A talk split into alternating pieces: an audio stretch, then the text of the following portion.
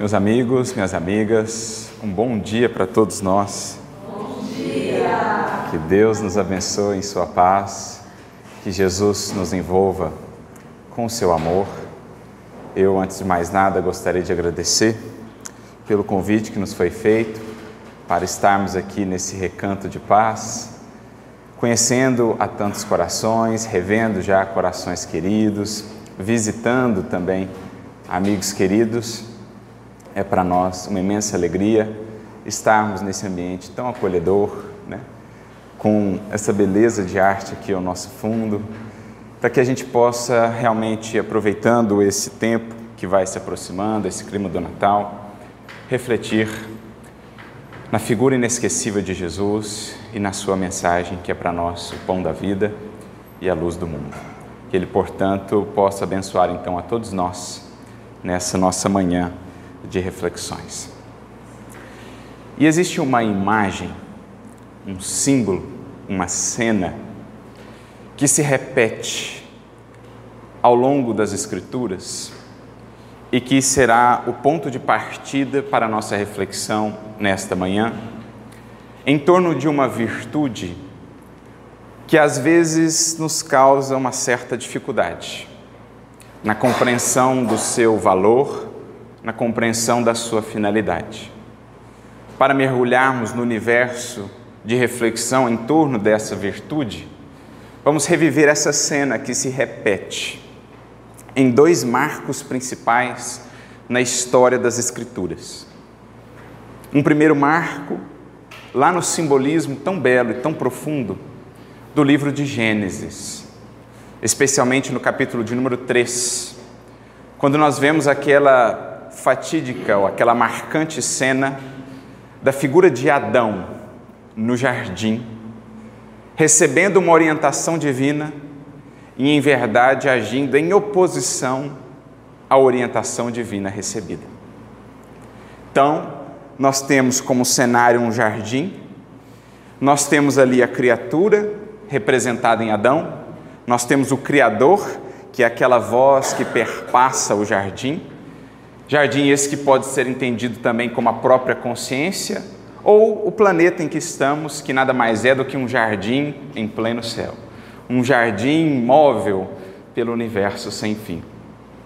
Essa é a configuração da cena: o jardim, a criatura, o Criador e a posição da criatura perante o Criador.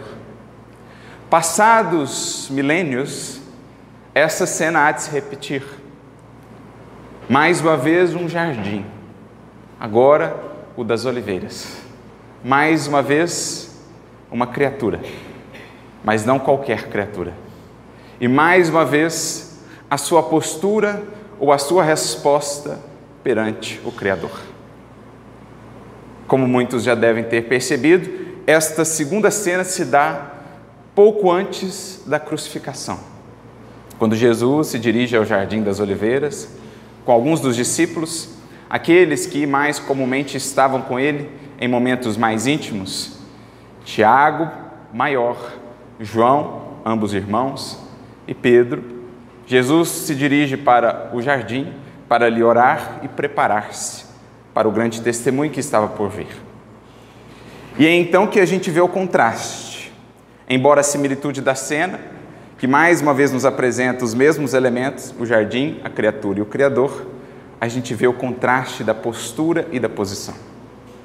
Porque lá em Adão, recebida a orientação para que não fizesse algo em seu próprio benefício, o que faz Adão?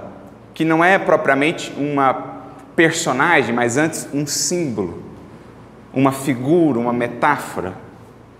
Adão, diante da orientação recebida, volta-se para Deus e diz: Senhor, que não seja feita a sua vontade, mas a minha volta as costas ao Criador, na postura de rebeldia, na postura de desobediência, e então cria para si as consequências dolorosas da atitude em oposição à proposta do Criador, à proposta da lei divina. Adão passa a representar então para nós a figura da rebeldia perante Deus. do egoísmo, da criatura que se estabelece, se coloca como centro do universo, fazendo sobrepor à vontade divina a sua própria. Essa é a primeira cena. Um símbolo, em verdade, do que tem sido a humanidade, a história da humanidade até aqui, até o chamamento do Evangelho. Em oposição, no entanto, Jesus, também num jardim, dirá: Senhor, que não seja feita a minha, mas a Sua vontade. É como se nesses dois marcos nós tivéssemos justamente esse contraste, esta oposição entre a postura que geralmente temos adotado até aqui, de desobediência aos ditames conscienciais e aos convites da lei divina, e aquilo que Jesus vem então apresentar à humanidade terrestre como caminho de fato libertador e transformador de nossos destinos, apresentando-nos a perfeita fidelidade, obediência à lei divina, à lei de Deus. Jesus apresenta-nos ali o antídoto, a chave libertadora o caminho do qual tantas vezes temos nos transviado, à custa de muitas lágrimas, de muitas dores, de muitas expiações. Jesus, naquele jardim, em expressando a perfeita, integral fidelidade a Deus e às suas leis, define dali por diante para toda a humanidade, para todos os séculos do porvir, o único caminho de fato libertador para a criatura humana. A sua harmonização, a sua integração perfeita às leis de Deus. Em outras palavras, a sua obediência, num sentido mais profundo, perante as leis divinas. E não por acaso, é o que veremos em O Livro dos Espíritos, abrindo a terceira parte, ou o terceiro livro da obra, quando Kardec e os espíritos vão tratar das leis divinas ou leis naturais, leis morais, a primeira indagação que Kardec faz traz a primeira resposta que versa exatamente sobre esta questão, sobre esta postura fundamental da criatura perante o Criador. No jardim da consciência ou no jardim da nossa existência aqui no planeta Terra. Pergunta Kardec: que se deve entender por lei natural. E os espíritos então nos responderão: a lei natural é a lei de Deus. É a única capaz de ofertar à criatura a felicidade que almeja. Ela lhe diz o que deve fazer e o que deve deixar de fazer, e ele só é infeliz, o ser humano, quando dela se afasta como a dizer que na base de todas as nossas dores, expiações, lágrimas, estará em algum grau a desobediência às leis divinas ou à vontade do Criador.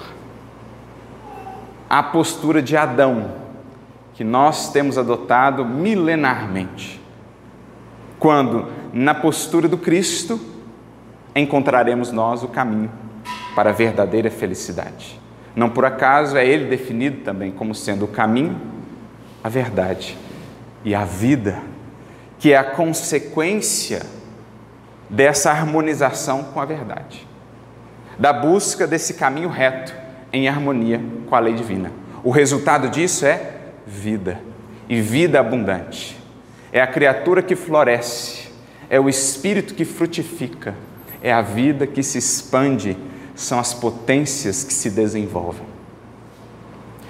E essa questão fundamental não passou batida de uma das maiores mentes que já pensou o cristianismo, que já viveu a mensagem cristã.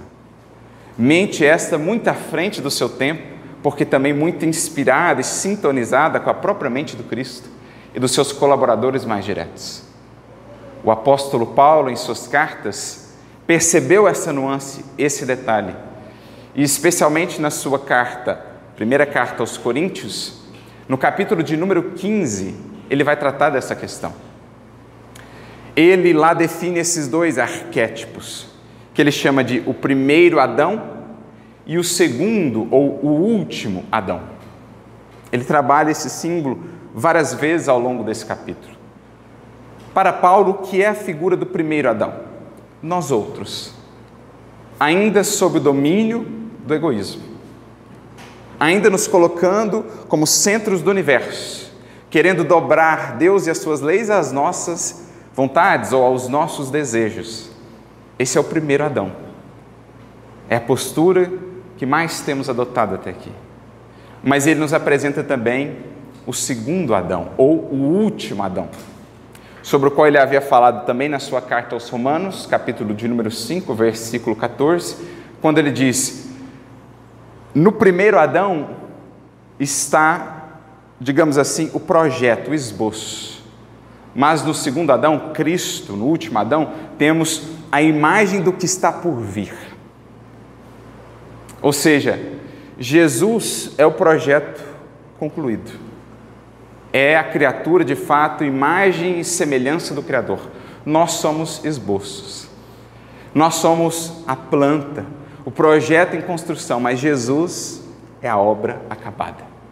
Em nós está a imagem do que um dia há de ser, mas é preciso trabalhar para que um dia o Cristo também esteja em nós, ou nós expressemos o Cristo potencial que há em todos nós. Mas voltando à carta aos Coríntios, no versículo 22 desse capítulo 15, né, da primeira epístola aos Coríntios, Paulo dirá assim: Porque assim como todos morrem em Adão, em Cristo todos serão vivificados. Se a gente não percebe esses detalhes, se a gente não faz essa amarração entre o Novo Testamento o Antigo Testamento e a importância do estudo aprofundado do Evangelho, se a gente não faz as conexões, qual o sentido dessa frase? O que, a gente entende disso? Assim como todos morrem em Adão, todos serão vivificados em Cristo. Voltaremos nós àquela ideia de pecado original, um que errou, que então se propagou para todos os demais? Isso não faz sentido para nós, na doutrina espírita, à luz da compreensão dos atributos de Deus, dentre eles a justiça perfeita como um estará respondendo pelo desvio de outro. Não faria sentido. Mas o que é a imagem do pecado original, da transgressão de Adão? Senão essa postura que perpassa a humanidade terrestre? Que todos os espíritos que aqui temos, ou que aqui estamos em evolução, temos, em algum grau, o desvio, a desobediência da lei divina. E o que esse desvio, essa transgressão de Adão leva-nos a experienciar, diz Paulo, a morte. Em que sentido? Morte física? Às vezes, sim, pelos excessos a que nos entregamos, prejudicamos o próprio corpo, mas num sentido mais amplo, num sentido espiritual. A morte representa estagnação, cristalização, porque na criação divina, vida é movimento, é progresso, é iluminação. Mas toda vez que, como espíritos, transviamos-nos da lei divina, amarramos-nos, criamos algemas, bloqueamos possibilidades de progresso, de libertação, estacionamos em mágoas, em ressentimentos, em ilusões, que representam para o espírito essa morte espiritual, em que ele se deixa absorver pelo que é material apenas pelas ilusões que o mantêm cativo, pelas paixões que o algemam a estas mesmas ilusões, às sensações mais inferiores, à estreiteza dos sentidos e da vida puramente material. É isso que Paulo está querendo dizer. Em Adão, isto é, na postura de desobediência à lei divina, de rebeldia, de orgulho, de culto do eu, que é o egoísmo, encontramos a morte porque deixamos de expandir nossa consciência, nossas percepções, nossa sensibilidade, nossas potências. Estagnamos. Mas em Cristo, acrescenta ele, todos serão vivificados. Na medida em que a criatura volta a se harmonizar à lei divina, na postura de fidelidade, o que ela descobre é vida cada vez mais abundante. Porque se ampliam as suas percepções, a sua compreensão da perfeição das leis divinas, a sua sensibilidade para as belezas em multiformes expressões com que Deus cerca-nos os passos, a presença divina em nossas vidas de maneiras tão sutis. Tudo isso a gente começa a perceber na medida que, em Cristo, na aplicação, na vivência do Evangelho, de fato, vivemos, descobrimos-nos como espíritos, passamos a projetar o nosso olhar para além do túmulo, visando a imortalidade, a eternidade, porque isso é, na definição de Emmanuel, o viver. A vida, dirá ele, é a experiência digna da imortalidade.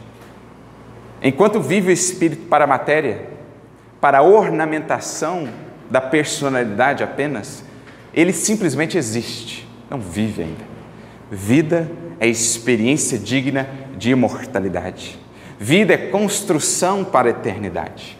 E só em Cristo, isto é, baseados nos princípios do Evangelho, é que vamos encontrando vida.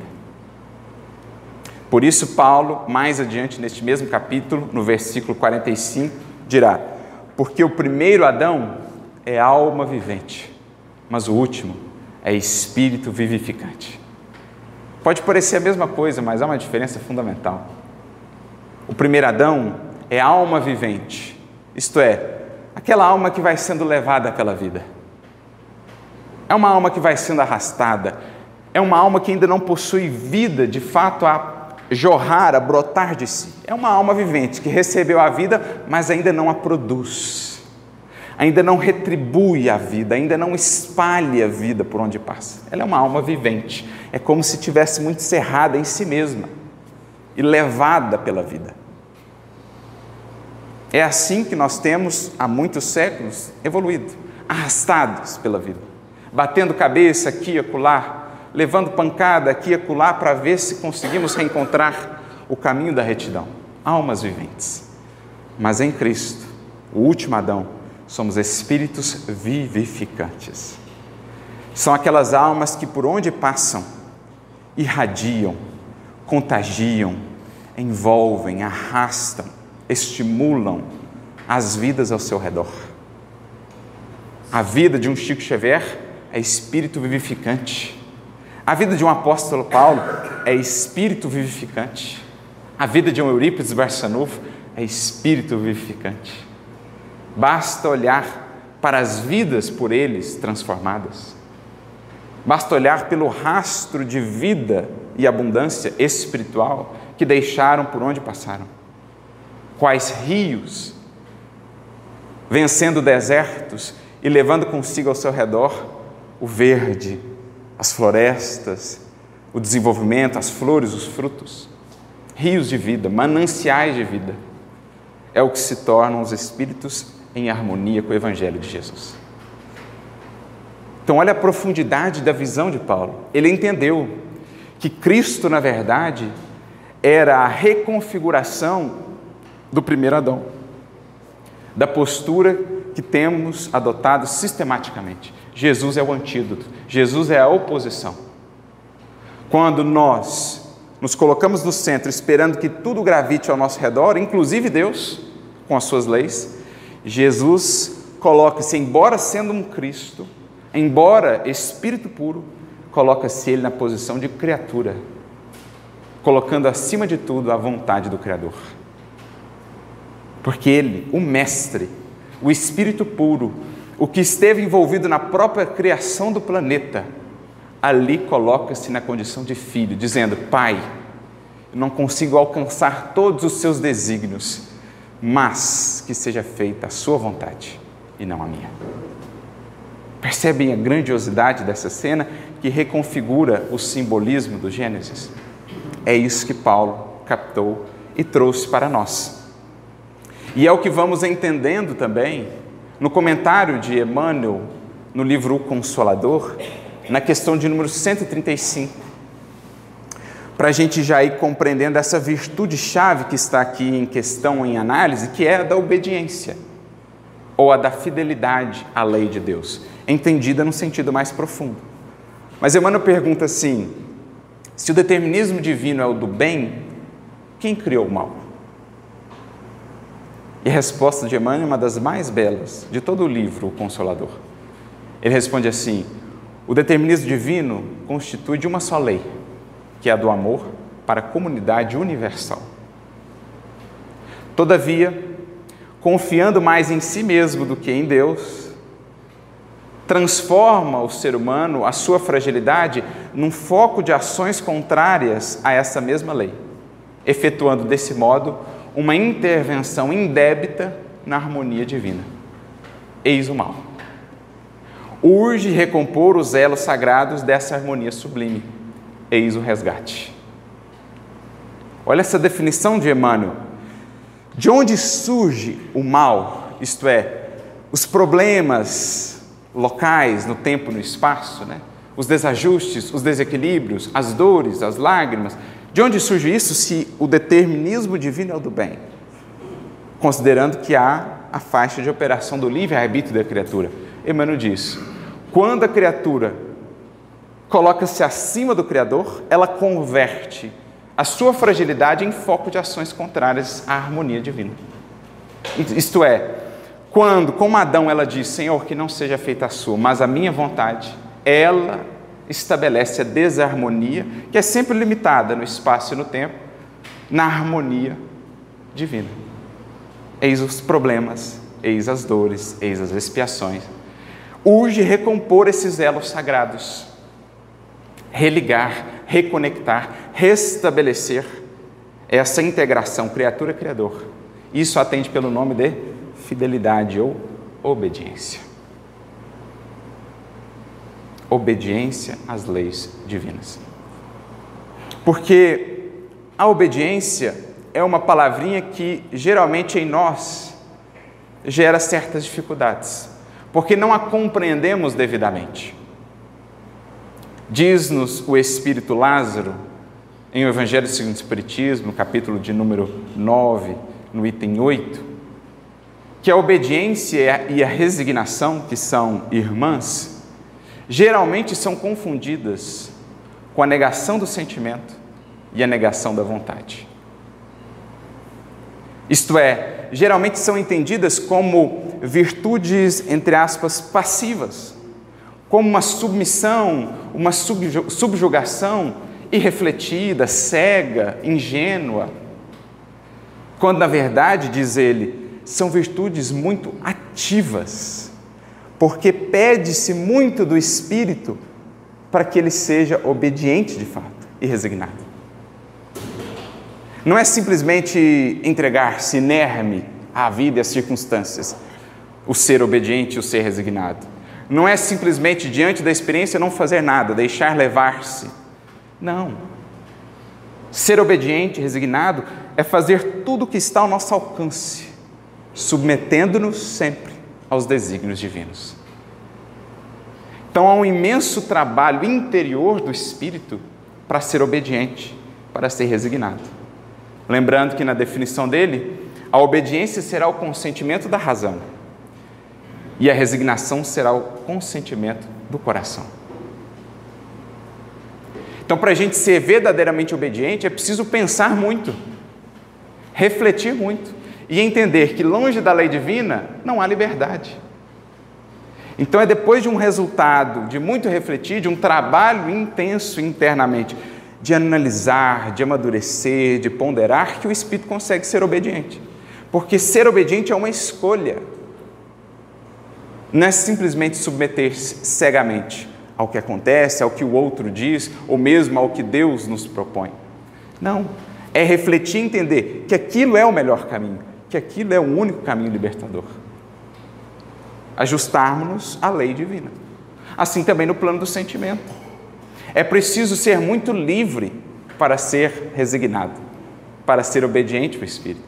É preciso já ter superado, conseguido sobrepor-se à força tiranizante das paixões para conseguir ser o espírito resignado e obediente.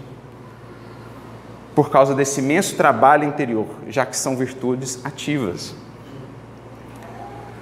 O espírito Lázaro ainda acrescenta: o pusilânime não pode ser resignado. assim como o orgulhoso e egoísta não pode ser obediente. Pois onde há orgulho e egoísmo, sobrepõe-se o eu, o desejo, à vontade divina. E então nos revoltamos, nos rebelamos. Convida-nos o Senhor a agir assim. O orgulho e o egoísmo, o amor próprio ferido, nos faz agir assado. Ante a ofensa, convida-nos a lei, a meditar sobre o perdão, a trabalhar internamente. Mas o orgulho não cede, diz: jamais perdoarei. Desobediência. E assim acompanha o coração, ferido, dolorido pela dor da ofensa ou da mágoa, ao invés de aceder ao convite de sensibilidade da lei divina para o amor e para o perdão, endurece-se o coração, não se resigna, revolta-se às vezes concebe até a vingança, o revide, falta de resignação. Percebe a imensa força, o imenso trabalho que precisa o Espírito fazer para ser resignado e obediente? Muito ao contrário do que geralmente pensamos, como negação do sentimento da vontade, pelo contrário, é a afirmação de uma escolha, de um espírito consciente, de um espírito que tem, que tem feito um imenso trabalho, um imenso esforço por vencer a si mesmo. Por isso ele ainda acrescenta Lázaro. São virtudes muito ativas porque carregam o fardo das provações que a revolta insensata faz cair ou deixa cair. Olha, revolta insensata são as duas antíteses de obediência e resignação. Porque qual é o oposto de resignação? Revolta. Qual é o oposto de obediência? Insensatez. Então, quando a gente se acumplicia com a revolta e a insensatez, a cruz, que é a nossa redenção, a prova, a experiência difícil, a gente deixa cair. A gente falha, a gente tropeça, a gente se revolta e lança para longe aquela experiência, quer fugir dela, complica ainda mais, deixa cair. A cruz que seria a nossa ponte, o nosso caminho libertador. Mas, com obediência e resignação, sabemos fazer o que está ao nosso alcance, confiando no amparo divino, para levá-la calvar acima, entendendo que ela será a nossa libertação. O parente difícil, o trabalho desafiador, a experiência dolorosa, a enfermidade que nos visite, a traição de alguém, a ofensa de uma pessoa, é a cruz que a revolta e a insensatez lança para longe, perdendo a ocasião de crescer, de libertar-se, de encontrar mais vida. Agora, o obediente, o resignado, trabalha internamente para converter ofensa em ascensão, enfermidade em humildade e resignação, dificuldade de convivência em paciência e compreensão, revés financeiro, alguma dificuldade que vivenciemos, em mais confiança, esperança e trabalho para a continuação do nosso progresso. E ele ainda conclui dizendo que Jesus foi a encarnação dessas virtudes que o mundo antigo desprezava. Mas diria que não só o mundo antigo, ainda hoje, no mundo moderno, muitas vezes, ao se falar essa palavrinha obediência ou resignação, os pelos assim até levantam. O coração fica daquele jeito, porque o orgulho ainda tem sobre nós um império muito significativo. Ainda nos associamos muito, ou representamos muito a figura do primeiro Adão, em oposição a Jesus, por não compreender efetivamente o que é a obediência. Porque sabem de onde deriva a palavra obediência? Do latim, ela é a junção de uma preposição e de um verbo. Ob audire que significa ob é com atenção e audire é escutar. Ob audire, obediência é escutar com atenção. Já tínhamos parado para pensar nisso, que obediência é escutar com atenção? Quando, diante da prova difícil, do testemunho, falam as vozes internas, né? gritam as vozes internas do egoísmo, do orgulho, não ceda, não perdoe, não releve, não compreenda gritam dentro de nós. Revide, não leve para casa o desaforo, não aceite isso, revolte-se contra Deus. Mas lá no fundo tem uma voz ecoando que diz assim: perdoe, seja humilde, paciência, compreenda, ame, sacrifique-se. Essa voz é a voz do bom pastor, que ecoa mundo afora, séculos afora, convidando as ovelhas já mansas, obedientes e resignadas, a seguirem pelos caminhos que ele apresenta. Mas a fim de ouvir essa voz, é preciso saber calar as falsas vozes que ainda gritam em nós. O Emmanuel mesmo terá uma mensagem chamada Entre as Falsas Vozes, em que ele dirá que as falsas vozes ou as vozes dos falsos profetas gritam sobretudo em nós. Não são os espíritos ou os outros encarnados os principais instrumentos de nossos desvios. Não, são as falsas vozes que gritam em nós. É a voz do egoísmo, é a voz do orgulho, é a voz do amor próprio dizendo: não aceite, revolte-se, lamente-se, blasfeme. Mas no fundo, aos que sabem fazer calar essas vozes da inconformação, da revolta, do orgulho, ouvirão eles a voz amena e suave do bom pastor, convidando as suas ovelhas: sigamos pela única porta legítima de libertação, a do amor, a do perdão, a da obediência à lei de Deus, a da resignação.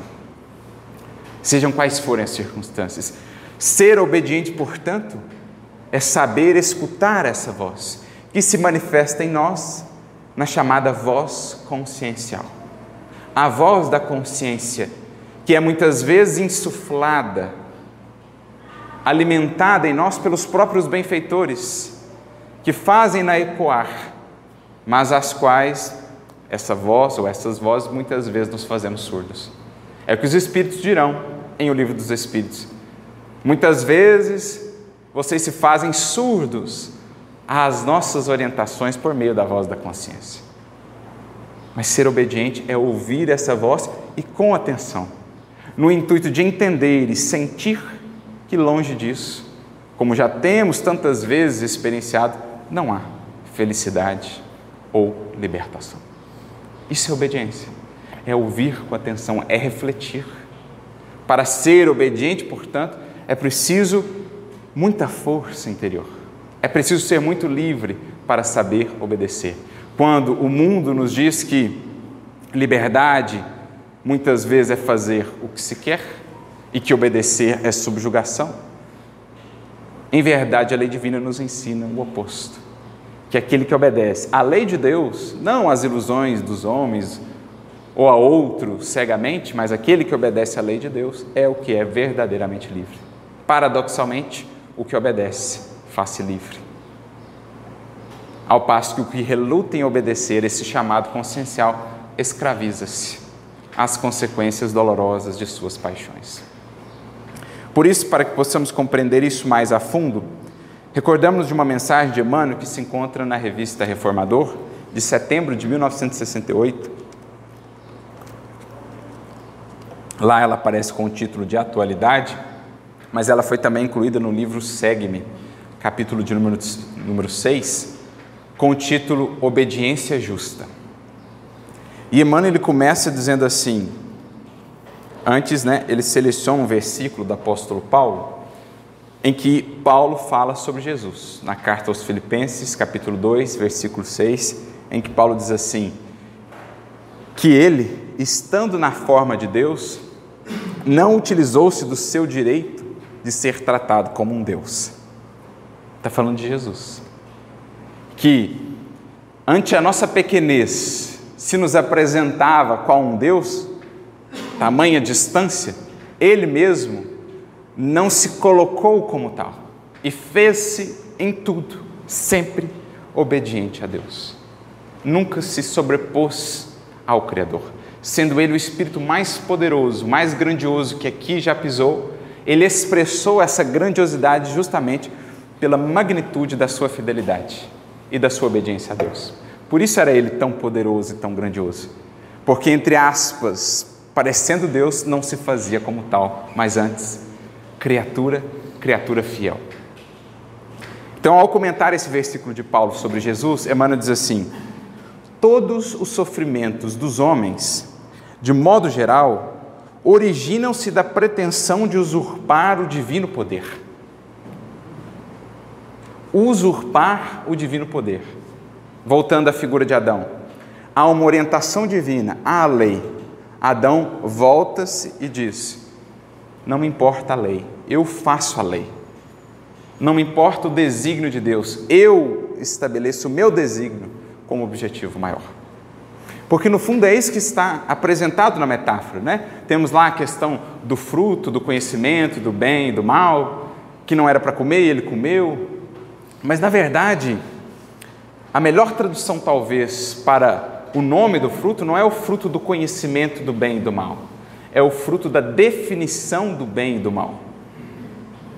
É como se a criatura dissesse para si mesma: Eu defino o que é bem e o que é mal. Então a criatura diz assim: Para mim, não vejo problema algum em prejudicar o outro para alcançar o que eu quero. Não, quer, não é o que acontece quando o espírito, por exemplo, se entrega à corrupção, tirando de tantos para o seu bem-estar e para o seu conforto? No fundo, ele não está dizendo assim: não me importa o bem e o mal, não me importa a lei divina, eu defino que para mim isso aqui é bem, não importa quem são os prejudicados. Essa é a queda de Adão, essa é a queda de todos nós. Quando nós usurpamos a posição de Deus e dizendo assim: Eu sou Deus e eu defino que para alcançar o que eu quero, não me importa se eu faço isso ou aquilo tudo é justificável para alcançar o que eu quero. É isso que Adão faz. É isso que nós tantas vezes temos feito e por isso tantas dores temos comprado. Porque toda vez que buscamos usurpar o divino poder, geramos sofrimento. Toda vez que nos colocamos acima da divina lei, que não ouvimos a voz consciencial, daí derivam sofrimentos. Como está na questão 614. É a única que lhe apresenta o caminho da felicidade. E ele só é infeliz quando dela se afasta. Todos os sofrimentos humanos derivam disso de colocar-se a criatura no centro do universo, tirando Deus da jogada. Ainda que às vezes, figuradamente, diga-se muito temente, muito fiel a Deus. Muitas vezes temos feito isso ao longo dos séculos, dizendo-nos servidores de Deus, mas colocando-nos acima dele. Saulo, a fim de atender os seus caprichos e desejos, dizia que fazia aquilo em nome de Deus mas no fundo era ele quem estava no centro. E é Jesus e o Evangelho que vem ensiná-lo então a reconfigurar-se, colocando novamente Deus e a sua lei de amor no centro, para que ele então gravitasse em torno dessa lei. Por isso, mais tarde, ele viria dizer, em O Livro dos Espíritos, na questão 1009, gravitar para a unidade divina, eis o fim da humanidade. Se todas as nossas dores nascem do movimento de tirar Deus do centro e colocar a nós mesmos, de onde virão todas as nossas felicidades e o nosso progresso? Tirar a nós mesmos do centro e recolocar a figura divina, a sua lei, e gravitarmos em torno dessa lei. Daí a evolução. Então, o fim da humanidade, a finalidade para a qual todos nos destinamos é gravitar em torno da unidade divina. Orgulho, vaidade, insensatez, egoísmo, perversidade, rebeldia e opressão representam apenas modalidades variadas dessa usurpação indébita. Então, todos esses desvios, na verdade, são apenas modalidades de um mesmo desvio primordial. A criatura sobrepondo-se ao Criador. Egoísmo, usurpação, corrupção, opressão, violência, insensatez, tudo isso é fruto, resultado de um afastamento, de um desvio original. A guerra e o seu secto pestilencial, a tirania e o instinto revolucionário, as paixões arrasadoras e os desastres espirituais que lhes são consequentes, constituem-lhe as obras. Então, desses desvios surgem as obras. A guerra, as quedas espirituais, né? as paixões arrasadoras, tudo isso consequência desse, dessa postura inicial de Adão. E ele ainda prossegue: na vastíssima paisagem de nossas existências, nesse jardim, né, vemos sempre a misericórdia divina e a maldade humana, a bondade celestial e a desobediência das criaturas, o Pai generoso, os filhos imprevidentes, o Deus justo, as inteligências caídas. Em tudo no planeta, a harmonia das leis do Senhor e a discórdia dos homens, a bênção providencial do céu e a rebeldia terrestre. Os contrastes, que em Cristo encontrarão a solução. A reintegração da harmonia. E aí, mais adiante, ele conclui, dizendo assim: para o aprendiz sincero né, do Evangelho, deve resplandecer o ensinamento daquele que, tendo vindo ao mundo através de anúncios divinos, assinalados por uma estrela brilhante, temido pelas autoridades do seu tempo, que transformou pescadores em apóstolos, que curou leprosos, cegos, paralíticos, enfim, com todos esses aparentes poderes, né, com toda essa grandeza envolvê-lo, esse mesmo ser não quis usurpar o direito divino e marchou um dia para o monte, a fim de testemunhar a obediência justa ao Senhor Supremo da vida no alto de uma cruz, ante o desprezo e a ironia de todos. Então, Jesus, com essa postura, ensinou-nos a verdadeira grandeza e o verdadeiro poder. Quando nós muitas vezes temos usurpado esse direito, essa posição divina, com os nossos anseios, os nossos caprichos, as nossas paixões, crendo-nos assim poderosos, triunfantes, para logo mais adiante, na desencarnação, facearmos a realidade de que construímos sobre bases de areia, Jesus mostrou-nos, com essa suprema fidelidade a Deus, na obediência perfeita e na resignação absoluta, que só assim será o espírito triunfante, vencedor, poderoso. Não se deixou ele envolver pelas aparências transitórias, pelos ornamentos do mundo. Fez-nos ver que a verdadeira vitória, a verdadeira conquista é íntima. No imenso esforço que faremos por domar-nos as paixões, por vencer-nos internamente os caprichos, harmonizando-nos à lei divina, obedecendo, ouvindo atentamente para aplicar. Isso é obediência, isso é libertação. Por isso falávamos, é preciso ser muito livre para saber obedecer. Livre para poder raciocinar de maneira lúcida, sem viés, sem preconceitos, sem caprichos, livre no plano do sentimento, para não ceder às tentações, aos arrastamentos, aos cantos de sereia das sensações mais baixas que tantas vezes nos tem feito mergulhar no mar de grandes quedas e grandes ilusões. É preciso ser livre de tudo isso para poder obedecer e resignar-se. Renovar a nossa relação com essa palavrinha, com essa postura que muitas vezes nos causa incômodo, que muitas vezes nos faz querer repelir esta postura. É preciso internamente, no trabalho da humildade, do conhecimento de si, no trabalho da tomada de consciência e do fortalecimento da vontade, sabermos fazer obedientes. E é por isso que me recordo aqui de uma outra mensagem, desta vez do Espírito Sheila, que está no livro Taça de Luz capítulo de número 42, intitulada Disciplina. Porque a disciplina, em verdade, é uma filha da obediência. Eu me disciplino, eu me moldo a um modo de ser, a um conjunto de preceitos ou princípios, uma vez que entendo a finalidade deles, o objetivo deles. Por que nos propomos a disciplina do Evangelho? Porque entendemos que no Evangelho está um conjunto de princípios que haverão de nos libertar, de nos conduzir à felicidade. É discípulo de Jesus aquele que se submete às disciplinas propostas por Jesus. Discípulo, disciplina. E por que nos fazemos discípulos? Porque temos visto por muitos milênios que longe dessas disciplinas encontramos apenas a frustração, a desilusão, a dor, a lágrima, a queda, o desespero, a desesperança.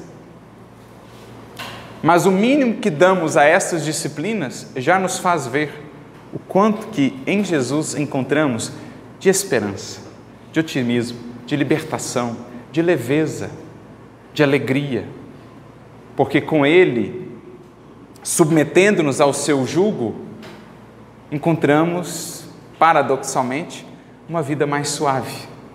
Ainda que no plano exterior mais marcada de lutas e dificuldades, com Jesus, submetidos ao seu jugo, a vida é suave.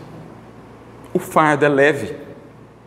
Quem vê de fora parece identificar na vida dos verdadeiros seguidores de Jesus sempre um fardo imenso, dificuldades e dores superlativas. Mas perguntemos a Eurípides Barçanufo, a Chico Xavier e a quaisquer outros grandes tarefeiros se trocariam aquele fardo das calúnias, das dificuldades, das pedradas, das lutas imensas pelo fardo do mundo. Se trocariam o jugo das disciplinas de Jesus pelo jugo aparentemente mais fácil das sensações, dos prazeres e dos gozos materiais? De modo algum. Muda-se a perspectiva, a sensibilidade do espírito. Vendo de fora, parece um jugo mais pesado, ou melhor, um jugo mais difícil, um fardo mais pesado. Mas para o que se entrega a isso, a essas disciplinas, percebe-se que em verdade com Jesus o fardo é leve e o jugo é suave. Então, esta mensagem da disciplina, Sheila inicia dizendo assim: não nos repugne o verbo obedecer. Porque até aqui ele nos tem repugnado. Porque a gente associa às outras experiências que temos tido com o verbo obedecer. Né? Desde a infância, ia obedecer pai, mãe, a gente tem aquela coisa assim, estarmos contrafeitos, né, de não sermos atendidos e tal, aquilo desperta em nós algo que nos quer, que nos faz repelir esse verbo. Mas espiritualmente é esse o verbo que nos conduz à libertação e à felicidade. Porque ela acrescenta tudo que constitui progresso e aperfeiçoamento no mundo, no universo, na natureza, tem por base a ordem, a disciplina ou a obediência. Que diz ela, começa no céu, no cosmos, obedecem às galáxias, às estrelas, aos ditames das leis a que se vinculam. Cumprem as suas órbitas, os seus movimentos fielmente. Obedece o Sol, obedece a Lua, obedecem as galáxias, aquilo que lhes foi estabelecido. E a natureza, acrescenta ela, é um hino de obediência Obedece à fonte, obedece o solo, obedece à árvore, obedece à semente. A natureza é um hino à ordem, à disciplina. Mas, mais uma vez, não à disciplina e à ordem cega. Porque nós, no plano já de seres com consciência e com livre-arbítrio, cabe-nos entender que é uma ordem, uma disciplina que tem por base a reflexão e a análise do sentimento também, a sensibilidade. Então, tudo que diz respeito a progresso e aperfeiçoamento no mundo, no universo, tem por base a ordem e a disciplina. E aí, mais adiante, ela acrescenta, lembrando mais uma vez a figura de Jesus, né? Chamados a servir aos nossos semelhantes no Espiritismo cristão, em favor de nós mesmos, saibamos cultivar a liberdade de obedecer para o bem aprendendo e ajudando sempre. Olha que interessante, a liberdade de obedecer para o bem. Faz-me recordar o apóstolo Paulo naquela epístola sua que é conhecida como a Epístola da Liberdade, a carta aos Gálatas. É um dos temas principais da carta. E ele diz assim: para a liberdade, nos, para a liberdade Cristo nos libertou. Não useis, porém, da vossa liberdade para dar ocasião à carne, mas antes servi-vos uns aos outros. O que, que Paulo está dizendo? Nós, no patamar em que estamos, seres humanos, espíritos com a razão já desperta, aprendemos com o Espiritismo, temos um livre-arbítrio, uma faixa de livre-arbítrio, de liberdade de ação. Só que, se nós usamos essa liberdade para vivenciar e fazer aquilo que nos escraviza, não estará sendo ela bem utilizada, concorda? Se eu uso o livre-arbítrio para viver, fazer aquilo que me prende, me escraviza, não sei, não aprendi ainda a usar a liberdade como Cristo nos ensinou a utilizá-la. É uma liberdade que não resulta em liberdade. É uma liberdade que nos leva à prisão. Porque livres para agir, estaremos presos às consequências da ação. Se a minha ação reflete aquilo que me escraviza às consequências dolorosas do ato infeliz, de prejudicar alguém, de me exceder, prejudicando a minha saúde, de me acumpliciar com o egoísmo, pensando só em mim, em detrimento da caridade que expande a vida e a felicidade. Eu uso da minha liberdade para dar ocasião à carne, como diz Paulo na sua carta. Eu tenho a chave, mas guardo-a comigo, mantenho algemado. Ao passo que se eu uso da minha liberdade limitada, restrita do livre-arbítrio, para fazer aquilo que de fato há de expandi-la, aí sim há uma postura consciente, uma postura lúcida. E é a postura do espírito obediente à lei divina, do espírito resignado. Por isso Chico dizia assim: a disciplina não são as grades da prisão, ela é a chave. Geralmente vemos na disciplina ou na obediência as grades da prisão e não a chave, que é o que de fato ela é. É o que Paulo está dizendo. Para a liberdade, Cristo nos libertou, porque o Evangelho é a grande chave libertadora de todo espírito. Agora, não useis dessa liberdade para dar ocasião à carne, mas antes servi-vos uns aos outros, como a dizer que o caminho do serviço, o caminho do amor, o caminho da abnegação do eu doentio é o grande caminho libertador para o espírito. É o que ela está dizendo. Chamados a servir aos nossos semelhantes, saibamos cultivar a, a liberdade de obedecer para o bem. Obedecer para o bem. E ela ainda continua: jamais nos esqueçamos de que Jesus se fez o Mestre Divino e o soberano das almas, não somente porque tenha vindo ao mundo consagrado pelos cânticos das legiões celestes, mas também por haver transformado a própria vida em seu apostolado de amor, num cântico de humildade, obedecendo constantemente à vontade de Deus. Eis a síntese do que representa Jesus para a humanidade. Uma humanidade até então representada no arquétipo, no arquétipo de Adão, viciada no eu, no querer, no capricho, na vontade que se antepõe à vontade divina. Jesus apresenta-se como aquele coração que se curva, que se faz obediente ao Criador, encontrando por isso mesmo um portal, o esplendor da sua libertação, da sua liberdade.